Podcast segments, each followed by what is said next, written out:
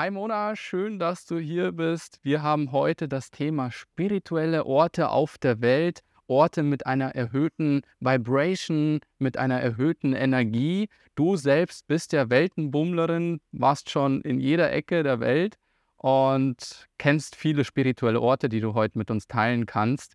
Und ich selbst bin ja jetzt auch schon seit einigen Monaten auf Weltreise, habe auch schon viele tolle spirituelle Orte sehen können und habe so viele ähm, Insights gewonnen, die ich jetzt unbedingt hier mit dir und auch mit der ganzen Community teilen möchte.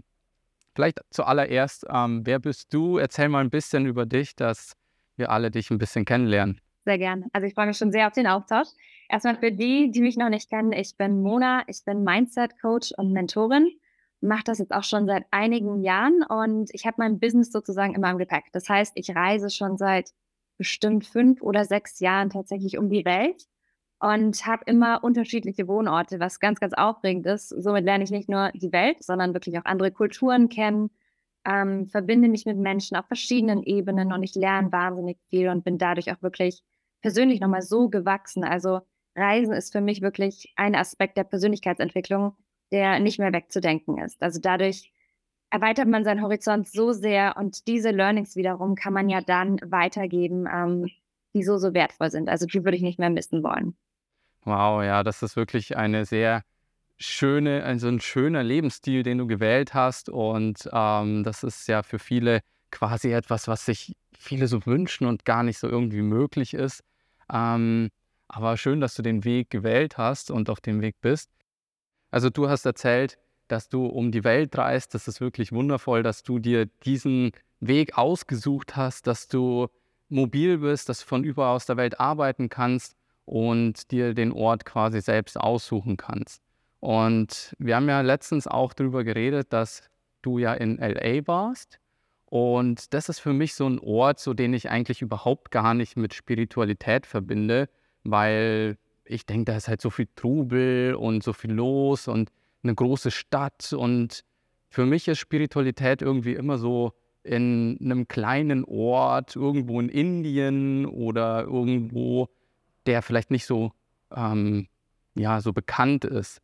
Genau. Magst du vielleicht ein bisschen so von dem spirituellen Ort erzählen? Super gerne. Ja, wie du sagst, das hätte man jetzt nicht so auf der obersten ähm, Stelle, LA, weil natürlich dort wahnsinnig viel los ist. Es gibt von allem alles und das in Haufen. Ähm, und ich habe mir den Ort ausgesucht, nicht mal unbedingt wegen meiner Spiritualität, sondern, und ich finde, da steckt auch was sehr, sehr Spirituelles drin, die ähm, Lehre des Menschen sozusagen, die Menschheit per se kennenlernen an sich. Und da kann man, finde ich, nicht aussortieren. Dazu gehört alles. Wir sind ja auch in dieser Dualität, also Maya, und auf der Polaritäten-Skala gibt es ja alles von super spirituell bis zu gar nicht spirituell. So scheint es, ja. Aber ich finde gerade der spirituelle Kern liegt darin, dass man in jedem das sehen und finden kann. Und das steckt ja tatsächlich in jedem. Und so auch in jedem Ort. Und diese Spiritualität ist natürlich was, was man in sich mitträgt. Egal, wo man hingeht, dieser innere Ort, das ist ja das höchst spirituellste, was du haben kannst, was du in dir auch mhm. ja, als deinen Ort haben solltest. Aber natürlich in LA gibt es sehr, sehr viele Hügel und das Meer. Und das ist natürlich so ein Ort, das ist besonders, dass beides verbunden ist. Und ich war da wahnsinnig viel wandern, weil das wirklich so, ja, wie so eine Art kleine Ausflucht ist aus dieser, aus dieser Stadt heraus und aus den vielen wuseligen Energien. Ja. Bin dann wirklich ja. regelmäßig einfach ganz hoch in die Hügel gelaufen, da wo wirklich niemand mehr war, mit dem Blick über den Pazifik. Und da habe ich dann schon gemerkt, auch da findet man das. Ähm, und auch da fand ich eine wahnsinnig schöne spirituelle Community, was ich so davor eigentlich gar nicht erwartet hätte. Mhm. Hat mich sehr überrascht. Also wirklich schön in Los Angeles da so eine spirituelle Community zu finden. Was ähm, hast du denn da dann oder wie sah diese spirituelle Community aus? Was hast du da dann erlebt?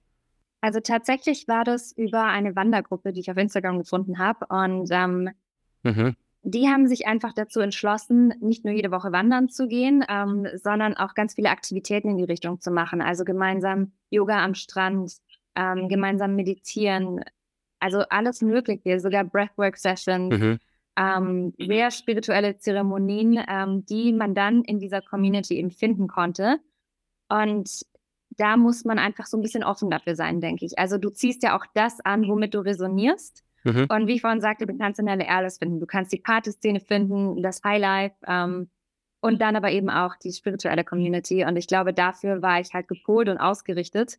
Und da hat es mich sehr hingezogen und da war ich wirklich drei, vier Monate lang sehr integriert, ähm, was unfassbar schön war. Und da gibt es auch so einen Nationalpark Topanga, der ist direkt neben der Stadt. Und da sind wir dann auch regelmäßig rausgefahren und haben einfach, ja, Kakaozeremonien gemacht und so weiter. Mhm. Ja, klasse, klasse. Also ähm, jeder, der jetzt noch nie in Los Angeles war und da mal in eine Community reinsteppen möchte, wie findet man jetzt dort Zugang dazu? Also du hast gesagt, du hast eine Wandergruppe ähm, gehabt. Wie bist du da drauf gekommen? Wie hast du die gefunden? Und dann ging es ja eigentlich erst los. Du hast den Kontakt dort zu spirituellen Menschen gefunden und dann hast du so quasi so immer mehr und immer mehr Zugang zur ganzen Community gefunden, gell? Genau. Also die Wandergruppe, kann man mal sagen, die heißt LA Hike Club und die ist mir einfach so ein Jahr vorher schon auf Instagram irgendwie, über die bin ich drüber gestolpert und die habe ich mir dann gespeichert, weil ich wusste, irgendwann mal werde ich dort sein. Hm. Und da kannst du einfach in die Gruppe ähm, ja, dich selber hinzufügen und da wird jeden Mittwoch ähm, ein Standort geteilt, wo man sich dann trifft am Parkplatz und dann gemeinsam für zwei Stunden wandern geht, mhm. ähm, zum Sonnenaufgang eben. Und dann ging das super easy, dass ich einfach mit den Menschen mich connected habe. Aber tatsächlich würde ich behaupten, Santa Monica und Venice sind so die Orte, wo man ähm, den einfachsten Zugang bekommt. Das sind so die Menschen, die sehr viel Yoga schon machen und meditieren und vielleicht selber schon viel um die Welt gereist sind. Mhm. Das sind diese zwei Stadtteile, ähm, wo man sich mit diesen Menschen verbinden kann, ja. Okay. Und wenn jetzt jemand von den Zuschauern dabei ist, so, hey, cool, ich möchte auch mal so einen Step in die Community reinmachen, weil ich bin jetzt vielleicht gerade dort in der Gegend, ähm, kann man dich dann anschreiben? Kannst du da dann den Zugang geben, einfach in die Gruppe rein oder? Ja, ja, sehr gerne. Also die sind auch wahnsinnig offen, die ganze Gruppe. Die freuen sich immer über Neuzugänge und das geht Mhm. wahnsinnig schnell, dort auch ja, das klingt vielleicht ein bisschen blöd, aber Freunde zu finden, die einfach, ja, tiefer sind. Oftmals hört man von LA oberflächliche Bekanntschaften und man findet schlecht Freunde. Also ich höre das wirklich sogar von Einheimischen, dass die Schwierigkeiten hatten oder haben nach wie vor, Menschen zu finden, mit denen sie auf so einem tieferen Level sich verbinden können. Mhm. Und witzigerweise, ich bin dorthin gekommen und es war so gegeben. Also es war wirklich eine wunderschöne Erfahrung. Hätte ich so nicht erwartet, muss ich sagen. Mhm. Okay, ja. Ja, also ich habe auch so eine ähnliche Erfahrung gemacht. Jetzt kommen wir mal zu meinem spirituellen Ort, den ich so empfehlen kann. Und zwar in Mexiko. Ähm, Porto Escondido heißt der Ort. Eigentlich relativ unbekannt, kennen nicht viele Leute. Ich kann es davor auch nicht. Aber als wir dort waren, war das wirklich so eine krasse Energie, als wir schon angekommen sind. Die Leute dort waren super entspannt. Ähm, die meisten waren schon da mit ihrem Laptop und haben so äh, in jedem Café irgendwo gearbeitet. Also überall, wo du hingeschaut hast, waren so digitale Nomaden ähm, unterwegs, die dann ja von da aus gearbeitet haben. Und man hat es auch schon so am Klamottenstil gesehen, dass alle so ja so spirituelle Kleidung tragen. Und ähm, das hat halt natürlich so gleich diesen Vibe noch verstärkt. Da waren noch ganz viele Surfer und so. Und eigentlich wollten wir so für uns einfach ein bisschen meditative Praxis machen und einfach ein bisschen arbeiten. Und dann sind wir auf einen, also bei einem Café waren wir dann auf so einer Wand und dort war dann so alles voll tapeziert mit äh, Angeboten, so einmal Yoga, einmal Breathwork, einmal ähm, ein Kurs zu Tarot oder zu Human Design, also so alles Mögliche. Und dann dachten wir uns so, hey cool, wie krass ist das, dass es hier so viele Angebote gibt. Das wussten wir ja gar nicht zu, zu der Zeit. Und dann sind wir einfach mal zu, zu einer Yoga-Class gegangen. Und da waren wir so oben auf so einer Plattform und dann hat man da von ganz oben auf das Meer blicken können und dann haben wir Yoga praktiziert, während die Sonne so untergegangen ist. Das war so krass und die äh, Anna Jane, so heißt unsere Yogalehrerin dort, die hat halt auch so wirklich Yoga praktiziert, dass man nicht so aus Deutschland, aus dem Fitnessstudio kennt, so typisches Aerobic oder sowas, sondern halt wirklich tiefgehende Asanas mit der Atmung voll connected und auch so den tieferen Hintergrund ähm, von Yoga auch mit erklärt und transportiert. Also wirklich sehr, sehr deep. Das hat mir dann auch voll gefallen. Und durch sie sind wir dann auch noch tiefer in diese spirituelle Community gekommen, weil sie uns dann in eine WhatsApp-Gruppe dann hinzugefügt hat. Und dort ging es eigentlich dann so richtig los. Da gab es Tag für Tag immer wieder neue Angebote, die, da haben halt dann irgendwelche Lehrer dann was reingepostet. Oder wenn wir zum Beispiel, also ich hatte Lust, ein holotropes Atmen zu machen. Und dann habe ich einfach in die Gruppe reingefragt, so hey, bietet das jemand an oder kennt da jemand jemanden? Und gleich kamen da so voll die Antworten, so check mal den aus, geh mal dahin und so weiter. Das war wirklich sensationell, genau. Und so konnten wir jeden Tag einfach irgendein Angebot machen, irgendwo hineinjoinen. Und das war auch gar nicht so teuer. Also wir haben teilweise für einen Kurs, der halt einen Tag so ging, ähm, fünf bis zehn Euro ungefähr gezahlt. Also wirklich ganz wenig. Und wenn das halt so ein Kurs war, der so übers Wochenende ging oder mal so ein Wochenkurs, dann zahlt man da vielleicht so 50 bis 100 Euro oder so, also vollkommen bezahlbar. Ähm, und ja, also die, die Leute dort, das ist wirklich Wahnsinn. Das hat wahrscheinlich einen nachhaltigen Eindruck bei dir hinterlassen. Wie würdest du sagen, hat sich deine Spiritualität auch nochmal verändert dadurch? Mhm. Wahrscheinlich hat sie das ja. Sehr, sehr stark. Also wir sind ja ähm, einfach erstmal hin, um dort einfach nur zu arbeiten und ähm, und dann, als ich so die ersten, äh, ersten Kurse so besucht habe, da haben wir erstmal so angefangen, mal, das war die Kakaozeremonie. Ähm, dort haben wir so eine Intention mitnehmen sollen in diese Zeremonie und dann den Kakao trinken sollen. Dann haben wir auch so Partnerübungen gemacht und sind noch tiefer in diese Intention gegangen und haben dann so Manifestationsübungen und so gemacht. Und da hatte ich halt dann schon so eine tiefe Intention, äh, die ich so äh, ja, halt einfach rausgeholt habe aus mir. Und dann in den nächsten Tagen habe ich irgendwie so festgestellt, dass diese Intention mich immer weiter begleitet hat und immer größer und immer größer geworden ist, so mit all den ganzen anderen Seminaren, die wir dann quasi dann gemacht haben. Und alle haben das halt immer so cool gemacht, dass du dir wieder die Intention ähm, hervorholst und dass du dann wieder an dieser Intention arbeitest. Und das hatten irgendwie alle, obwohl die sich, glaube ich, gar nicht so wirklich abgesprochen haben. Aber das gab mir so das Feeling, dass ich wie bei so einem Retreat dabei bin.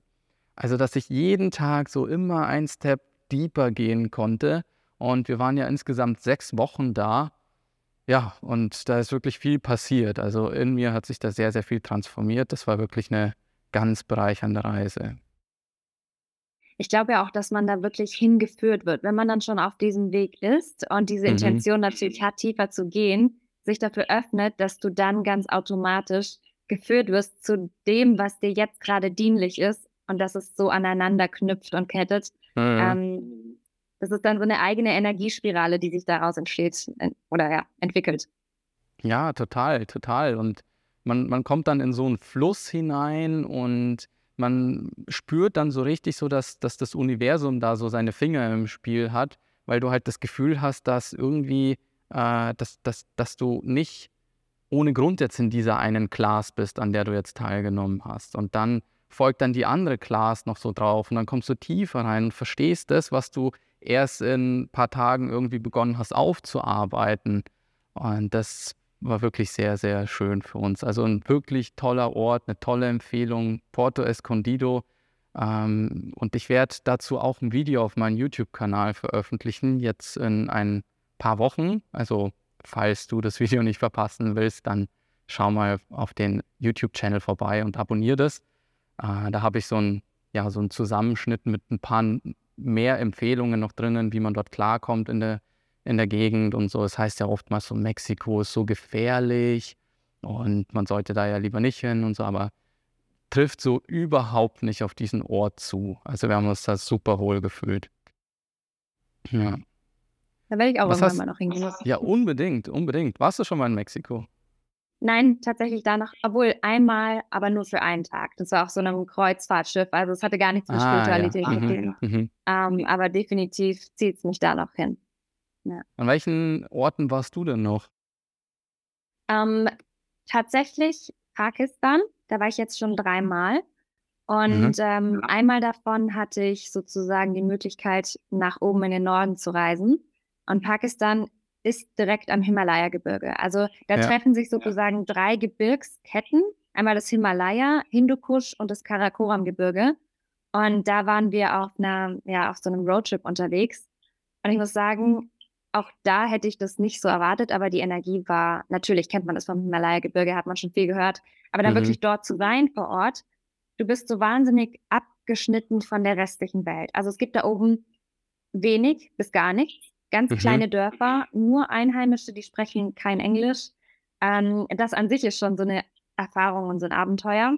Und dann haben wir wirklich in ganz alten, ähm, ähm, wie sagt man, ähm, nicht Schlössern, aber wie sagt man, Burgen, genau, in Burgen übernachtet, die schon hunderte Jahre alt waren und direkt eben im Gebirge. Und ich habe da viel meditiert und Yoga gemacht und das war, ja, als würde so ein Portal aufgehen und die Verbindung einfach ganz glasklar sein.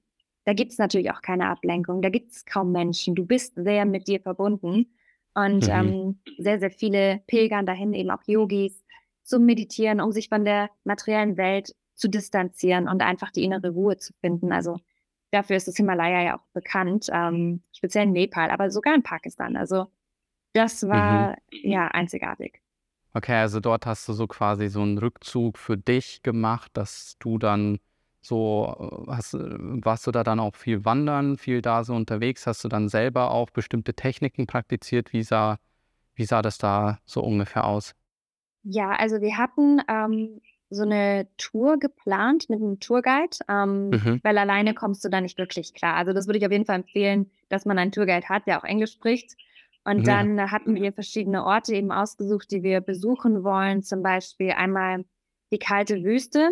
Das ist so 'n Bereich im Land oben im Norden, der alles verbindet. Also, du hast wirklich 'ne Wüste, drumherum ist dann so Marschland, fast schon wie 'n Dschungel. Und dahinter sind die Himalaya-Berge, die schneebedeckt sind. Und dann auf Mhm. der anderen Seite ist eben Stadt, die dann 'n bisschen weiter weg ist. Aber du hattest in diesem Ort alles miteinander vereint. Und da war ein Moment, ähm, wir haben da gecampt sozusagen oder geglampt. Und, ähm, in dieser Wüste war eben nichts außer 'n Hirte mit Schafen, der wirklich durch die Wüste allein gelaufen ist. Also, das war gigantisch. Und dann war's 'n Mhm. bisschen wolkig, so gegen, ja, Sonnenuntergangszeit. Und dann sind die Wolken aufgerissen und die Sonne ist durchgestrahlt und die Lichtstrahlen haben sich so geteilt.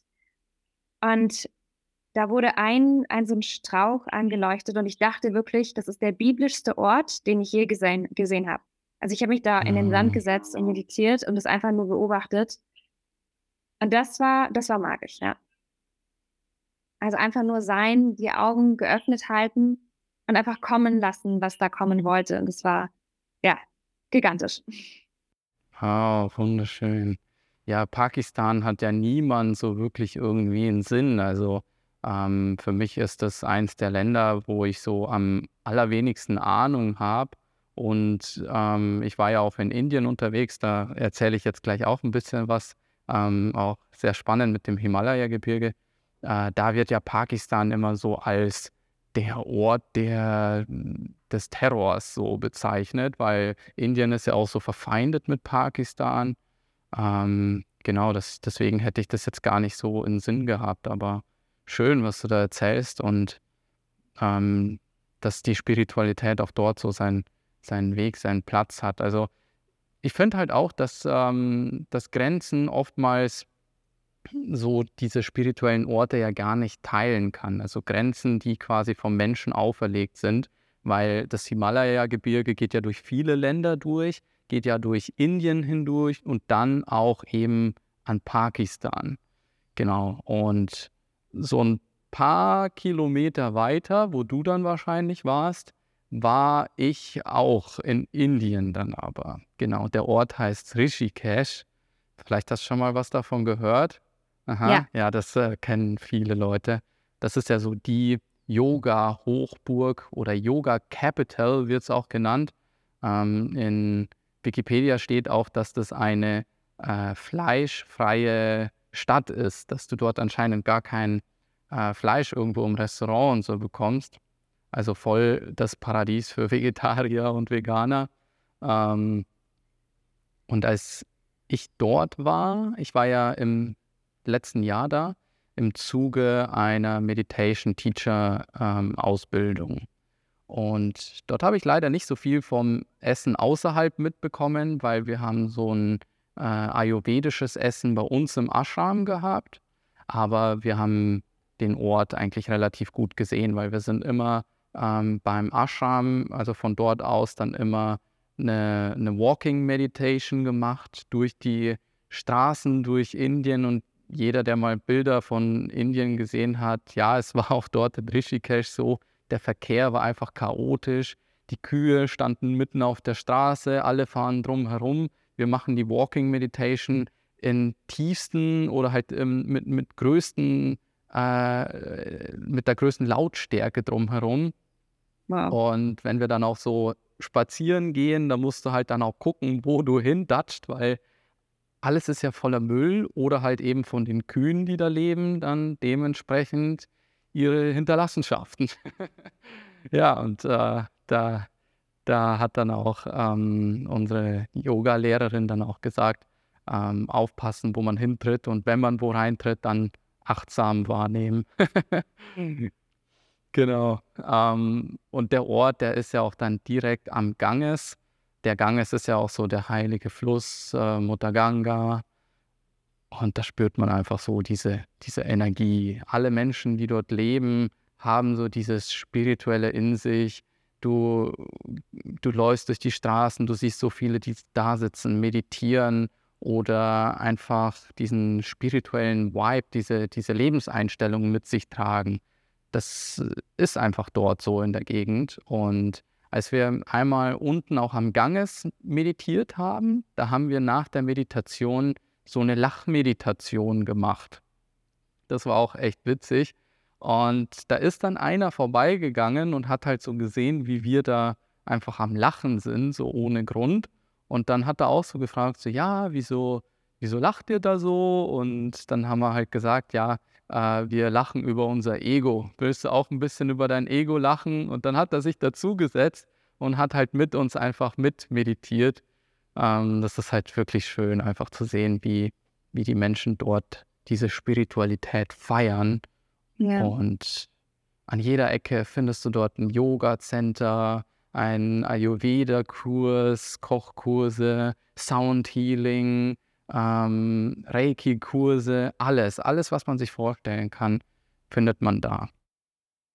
Ähm, würdest du sagen, da ist die Interaktion mit den Einheimischen hoch oder ist es eher so, dass die ähm, getrennt sind? Also es sind ja wahrscheinlich viele nein, Experts und Reisende dort, aber. Ja. Genau, das meine ich auch, dass eben nicht nur die Leute, die von anderen ähm, Orten zu dem Ort kommen, spirituell sind, sondern auch die, die auch wirklich dort leben.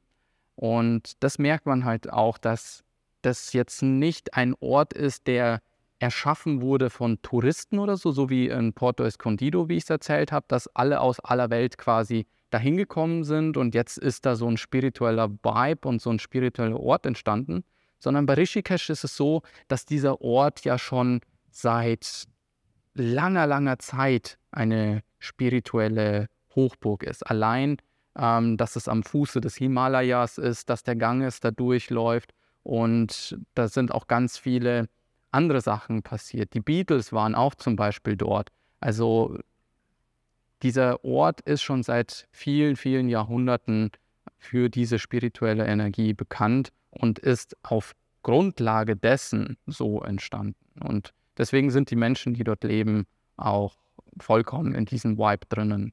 Hast du selber auch interagiert mit den Einheimischen? Also bist du da zum Beispiel, ich denke jetzt gerade viel an Bali, da gibt es ja sehr viele mhm. Heiler zum Beispiel auch.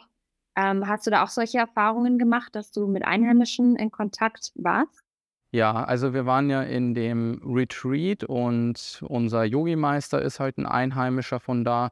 Der hat auch Personal, das einheimisch dort ist und ähm, Ashram, ähm, das ganze Personal, das dort dann auch war, mit denen haben wir uns unterhalten äh, mit, also das war so eine Art Familienunternehmen auch. Äh, da waren die, der Sohn war da, der Kleine, dann die Tochter, die ging ja dort auch zur Schule, die hat uns auch ganz viel erzählt über Indien, über den Ort auch selbst und wir hatten auch relativ guten Kontakt zu einem, der so einen Shop auch dort hat. Der hat Bilder ähm, verkauft und äh, der hat uns dann auch mal mitgenommen oder halt äh, ein paar Leute vom Team auch mit ähm, vom Retreat mitgenommen zu so einem Wasserfall und äh, die Leute sind halt so herzlich, so, so, ja, das, das, die haben so eine tolle Energie, so eine tolle Ausstrahlung und lieben es einfach so in Kontakt zu kommen mit verschiedenen Menschen. Das ist wirklich ganz Ja, toll, so dass man da auch schön. so einen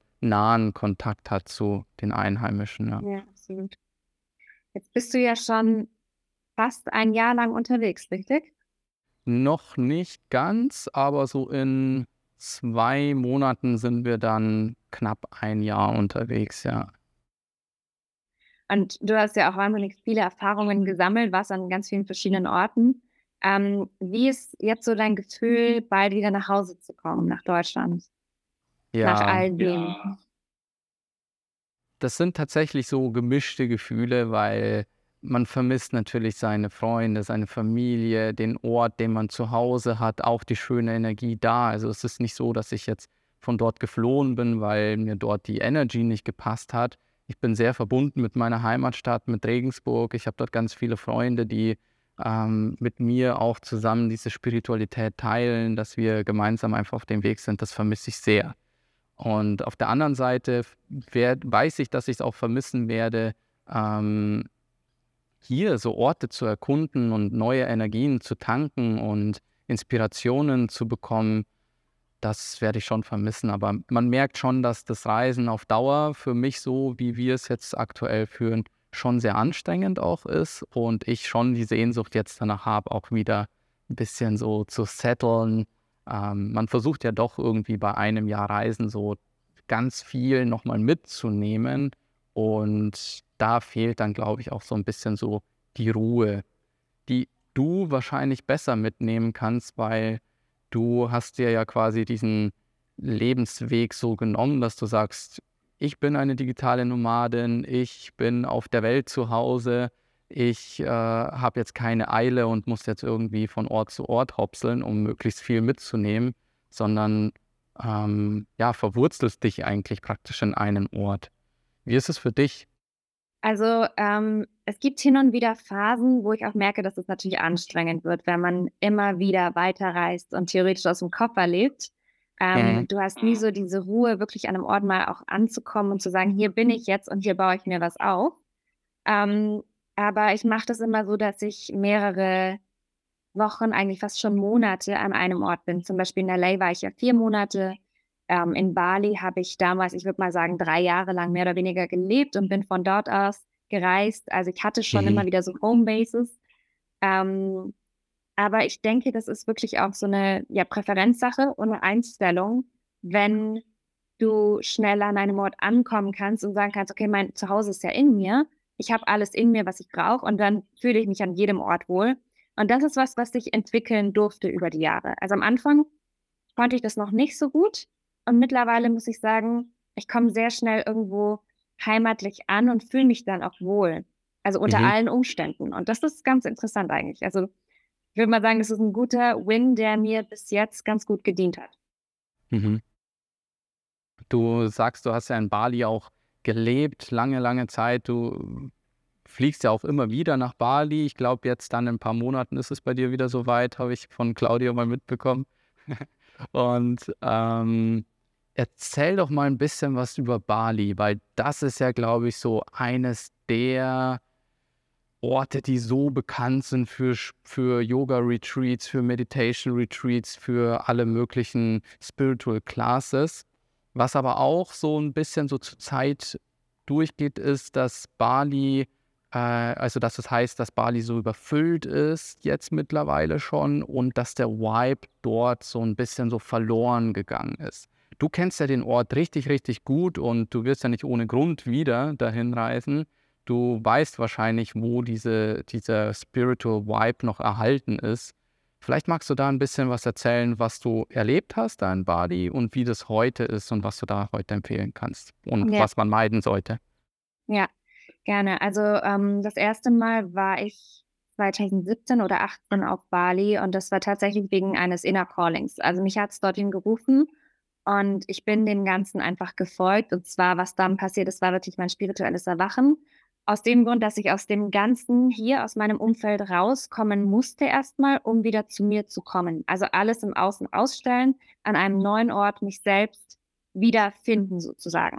Deswegen mhm. hat für mich Bali einen sehr, sehr hohen Stellenwert und ist auch mehr oder weniger meine Heimat, ähm, wo ich gerne natürlich immer wieder zurückkomme. Aber ich muss auch sagen, ich habe schon beobachten können, wie sich das über die Jahre hinweg entwickelt hat, rasant schnell, weil Bali natürlich ein wunderschöner Ort ist, an dem ist auch alles gegeben ähm, in Fülle und diese Energie, denke ich, die geht an keinem vorbei. Also ob man jetzt mehr bewusst ist oder weniger, das hat schon einen Grund, warum man dazu hingezogen wird.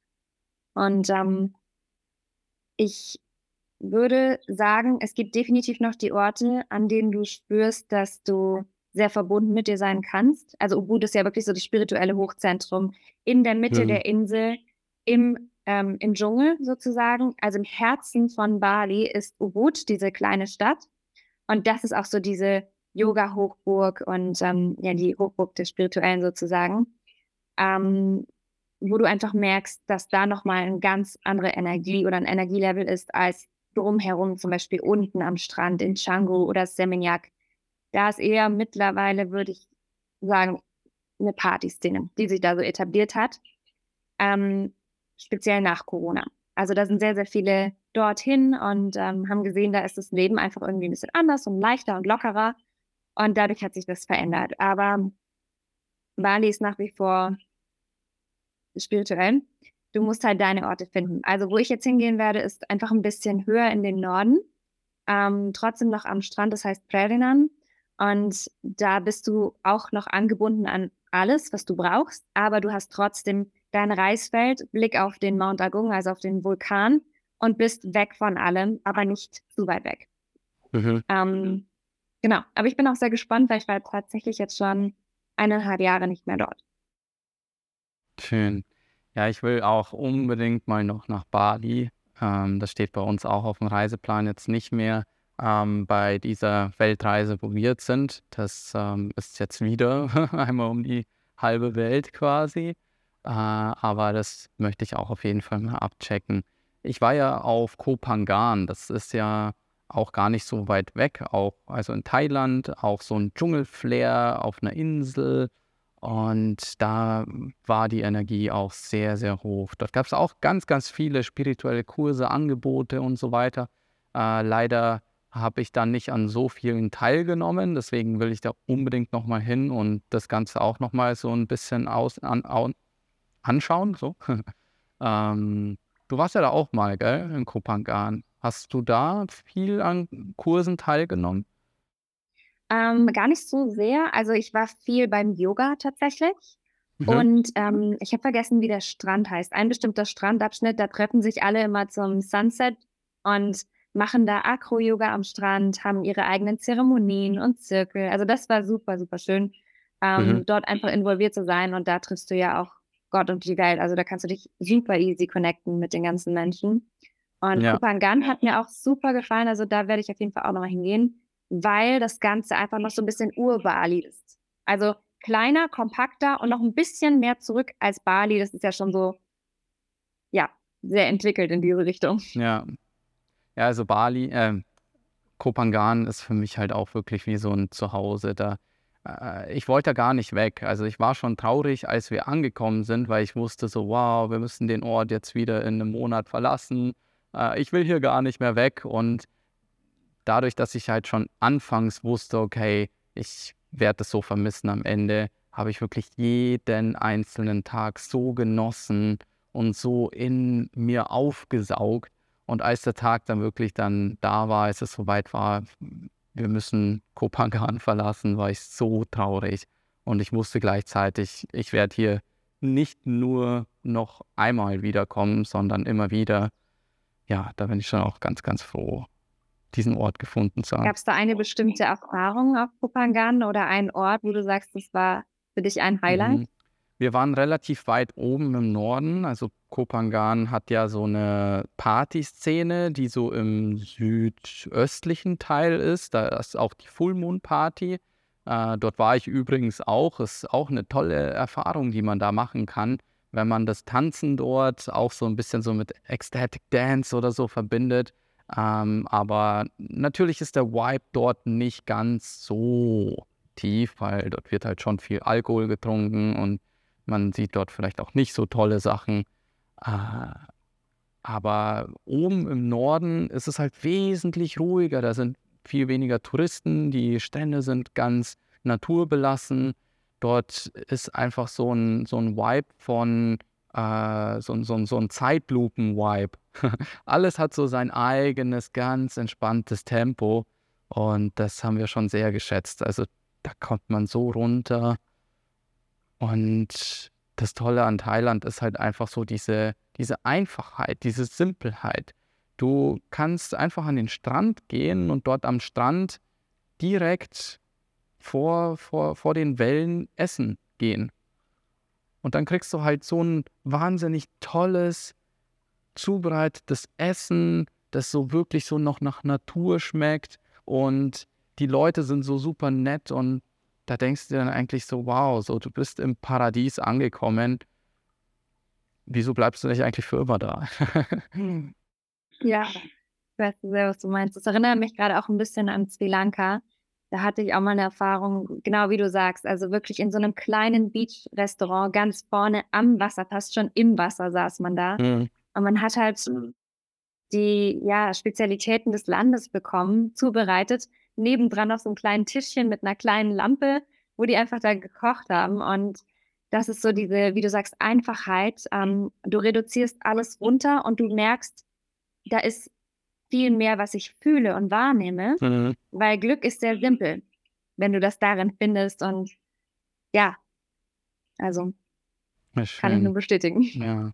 Magst du vielleicht nochmal so, dass wir jetzt so zum, zu einem Ende kommen auch, ähm, fünf spirituelle Orte noch nennen, die du so noch bereist hast, die dich irgendwie berührt haben? So nochmal so ganz kurz, vielleicht mit einem Satz nochmal ausgeschmückt, dass die Zuhörer jetzt hier nochmal so eine kleine Liste haben an Inspirationen, an tollen Orten. Ja. Ähm, mit den Orten schon äh, inkludiert, die ich vorhin nee, vielleicht noch, vielleicht noch äh, zusätzliche Orte, die du so fühlst. Vielleicht auch Städte, ähm, also definitiv ein Ort, der, an dem ich mich sehr verbunden gefühlt habe, war auch Island. Hm. Ähm, da haben wir unten im Süden eine Rundreise gemacht und das war einfach ein anderer Planet. Also du kommst da an, da ist ja sehr, sehr wenig Bevölkerung. Und wenn du dich mit der Natur verbinden willst, dann ist Island definitiv der Place to be. Ähm, natürlich auch wegen den Naturgewalten, also Vulkane, Gletscher und so weiter. Island, ähm, für mich war auch Schweden, ähm, ganz, ganz oben im Norden des Landes, eine sehr schöne Erfahrung, weil ich da zum ersten Mal die Nordlichter gesehen habe. Hm. Ähm, und da haben wir eine Husky-Tour gemacht, wo wir einfach nur im Schnee waren, also wirklich in der Wildnis. Ähm, keine, kein Strom, kein Wasser. Das war auch nochmal eine sehr spirituelle Erfahrung. Ähm, ich wohne ja auch oder ich komme aus dem Allgäu und hier sind bekanntlich auch sehr, sehr viele Kraftorte. Das heißt, hin und wieder kommst du wirklich an Orte, teilweise in den Bergen ähm, oder auch einfach auf einer Wiese, wo auch Kapellen stehen. Die stehen ja nicht aus Zufall da, sondern die sind immer an einem Ort gebaut, ähm, wo sowieso schon eine sehr hohe Energie herrscht oder natürlich etwas stattgefunden hat. Und das sind so Orte, wo man sehr schnell auch hinkommt. Sagt man, wenn man in Deutschland lebt und nicht viel um die Welt reisen kann, im Allgäu ist nochmal so eine ganz, ganz andere Energie auch. Mhm. Ähm, tatsächlich auch mein Heiler aus Bali, der war schon mal hier und der meinte, es ist vergleichbar mit Bali. Das ist wirklich so das Bali in Europa, das Allgäu. Mhm. Und deswegen kann ich das auch wärmstens empfehlen. Ähm, eine weitere spirituelle Erfahrung war tatsächlich Tokio, obwohl es auch wahnsinnig wuselig dort ist. Aber mitten in der Stadt gibt es einen Park, mit diesen großen, ich weiß nicht, ob das Mammutbäume sind, aber wahnsinnig große Bäume. Ähm, und dann natürlich die, diese Shrine-Tempel in der Mitte. Und das war auch nochmal eine ganz, ganz andere kulturelle und spirituelle Erfahrung auch. Mhm. Genau. Schön. Ja, dann teile ich auch nochmal meine Liste. Ähm, also was ich sehr spirituell finde, ist auch Costa Rica. Da befinde ich mich jetzt aktuell. Äh, da gibt es auch, also speziell Santa Teresa. Und was ich auch ganz viel gehört habe, ist Nosara. Das ist auch gar nicht so weit weg, vielleicht 200 Kilometer von hier. Und ähm, hier gibt es halt ganz viele Angebote auch. Wir sind auch in der WhatsApp-Gruppe drinnen, waren hier bei Sound Healing, ähm, so einem Full Moon Tribe. Äh, da haben wir dann auch Ecstatic Dance gemacht äh, eine Kakaozeremonie und in der WhatsApp-Group, da sehe ich auch ganz viele äh, verrückte Sachen wie äh, so eine Psychedelics-Geschichte, äh, dass man das da machen kann. Ich sehe schon hier in den Kommentaren, oh, Santa Teresa. ja, es ist wirklich sehr, sehr schön hier. Man sieht es auch hier so, der Dschungel. Wir haben hier äh, jeden Tag Affen, die wir beobachten können, schöne Vögel, Kolibris, und äh, hier kommt auch immer so eine schöne Dschungelkatze vorbei, die liegt da hinten gerade und schläft. Ähm, ja, also so die Natur hier ist einfach unglaublich. Wir fahren hier mit dem Quad rum, hier gibt es auch kaum Straßen, sondern du fährst halt wirklich so durch den Dschungel durch, durch so eine Matschstraße und fühlst dich halt einfach noch so verbunden. Und auch die Leute hier, die schauen ganz aktiv drauf, dass hier nicht zu viel bebaut wird oder alles irgendwie so künstlich wird, sondern die wollen hier diesen Urwald-Flair erhalten und so möglichst nah an der Natur leben, wie sie wollen. Deswegen gibt es hier auch ganz, ganz viele so Schutzprogramme. Genau. Also das ein äh, Ort. Dann ähm, Mexiko nochmal, möchte ich nochmal erzählen. Also nicht nur der äh, Ort Puerto Escondido, wir waren auch in Mexico City in der Nähe bei äh, den Teotihuacan. Das sind, da gibt es äh, so zwei riesengroße Pyramiden. Ähm, das eine ist so ein Sonnentempel, das andere so ein Mondtempel. Und da einfach mal durchzuspazieren und dort diese aztekische Energie aufzusaugen, ist auch wundervoll.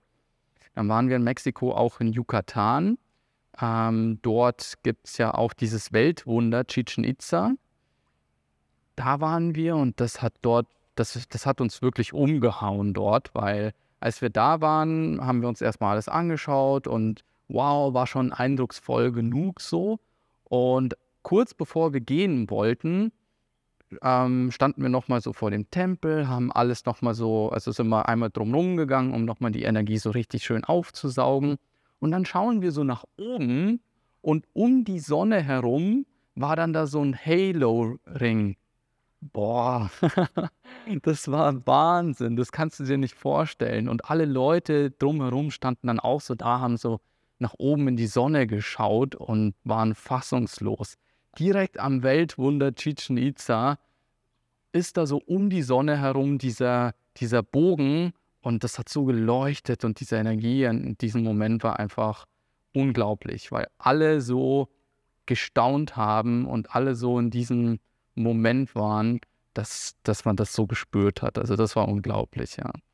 Und auch da in Yucatan gibt es auch viele andere Orte, so Tulum zum Beispiel oder Holbosch. Da muss man aber schon noch ein bisschen aufpassen, weil das wird jetzt auch sehr touristisch ähm, und da geht so ein bisschen so die Energie auch verloren. Da muss man dann wieder gucken, so wo ist man, wo man so ein bisschen vielleicht abseits ist. Genau, dann kann man da vielleicht auch gute Ener Energy noch capturen.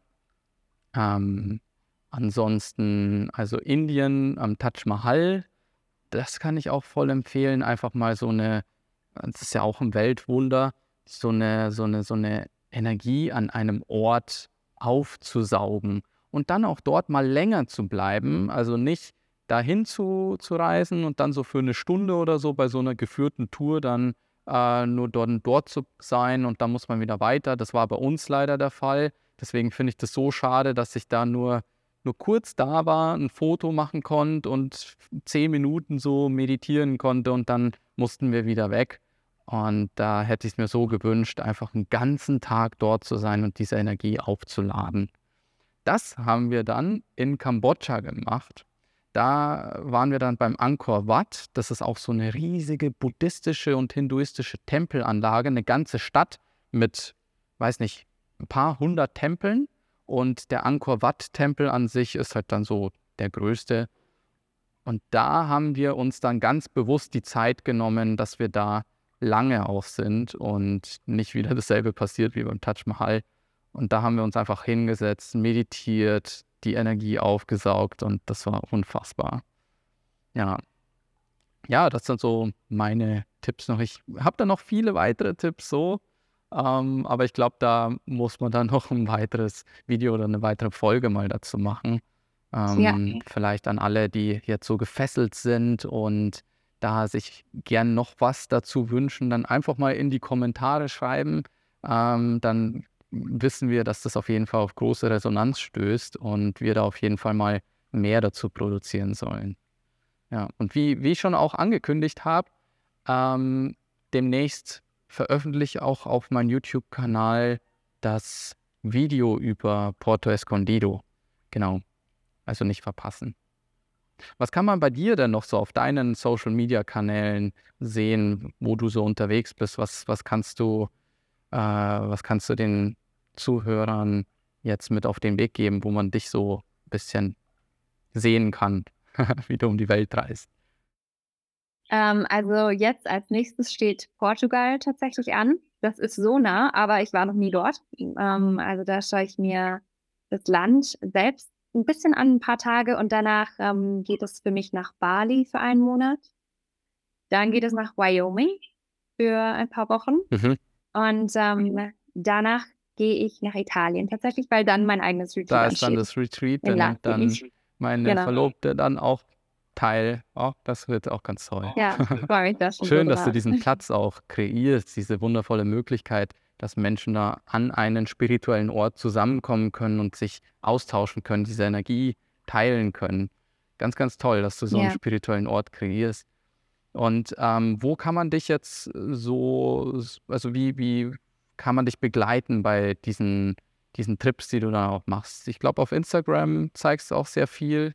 Also auf jeden Fall genau, also definitiv also Instagram, Instagram, folgen, richtig? Ist mein Hauptkanal, genau. Und dann, ich habe auch noch einen Podcast, natürlich, wie du am Anfang schon gesagt hast. Mhm. Ähm, da kommt wöchentlich eine Folge raus. Ähm, Facebook ein bisschen, aber ich würde sagen hauptsächlich Instagram. Das ist der beste. Ja. Wie heißt dein Podcast? Uh, Return to Soul. Ja. Genau, also findet man auch auf Spotify und so weiter. Da werde ich tatsächlich auch nochmal die Folge mit dir teilen. Mhm. In einem Link jetzt dann. Genau. Ja, danke, Mona, danke, danke. Ähm, das war Danke wirklich dir. sehr spannend, sehr interessant. Hat mir so gut gefallen, einfach nochmal so zurückzublicken an die schönen Orte, an denen ich jetzt auch war. Und auch schön zu hören, was du so alles erlebt hast. Genau. War eine Freude auf jeden Fall. Genau. Ja, danke, dass du da Ja, das warst. freut mich dich auch zu sehen Und demnächst einmal. ja, dann machen wir vielleicht bald nochmal eine Folge dazu, wenn das auf große Resonanz gestoßen ist. Genau. Dann, liebe Mona, danke für dein danke, äh, Sein hier. Schön, dass du hier warst. Danke für deine Energie. Und danke dann dir. wünsche ich dir alles Gute und uns viele liebe Grüße nach Costa Rica. Danke auch an alle Zuhörer und Zuhörerinnen. Bis zum nächsten Mal. Ich freue mich. Bis bald. Ciao. Ciao.